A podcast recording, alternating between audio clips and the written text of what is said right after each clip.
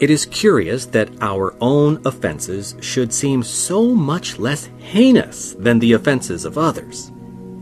I suppose the reason is that we know all the circumstances that have occasioned them, and so manage to excuse in ourselves what we cannot excuse in others.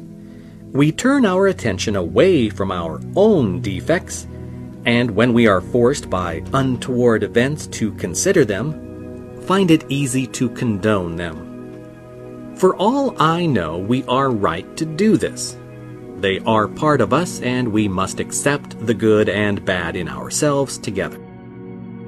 But when we come to judge others, it is not by ourselves as we really are that we judge them, but by an image that we have formed of ourselves from which we have left out everything that offends our vanity or would discredit us in the eyes of the world. To take a trivial instance, how scornful we are when we catch someone telling a lie. But who cannot say that he has not only told one, but a hundred? There is not much to choose between men. They are all a hodgepodge of greatness and littleness, of virtue and vice, of nobility and baseness. Some have more strength of character, or more opportunity, and so in one direction or another give their instincts freer play, but potentially they are the same.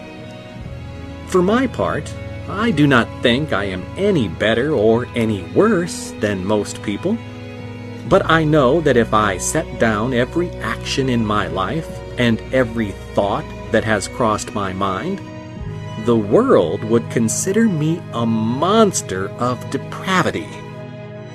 The knowledge that these reveries are common to all men should inspire one with tolerance to oneself as well as to others. It is well also if they enable us to look upon our fellows, even the most eminent and respectable, with humor, and if they lead us to take ourselves not too seriously.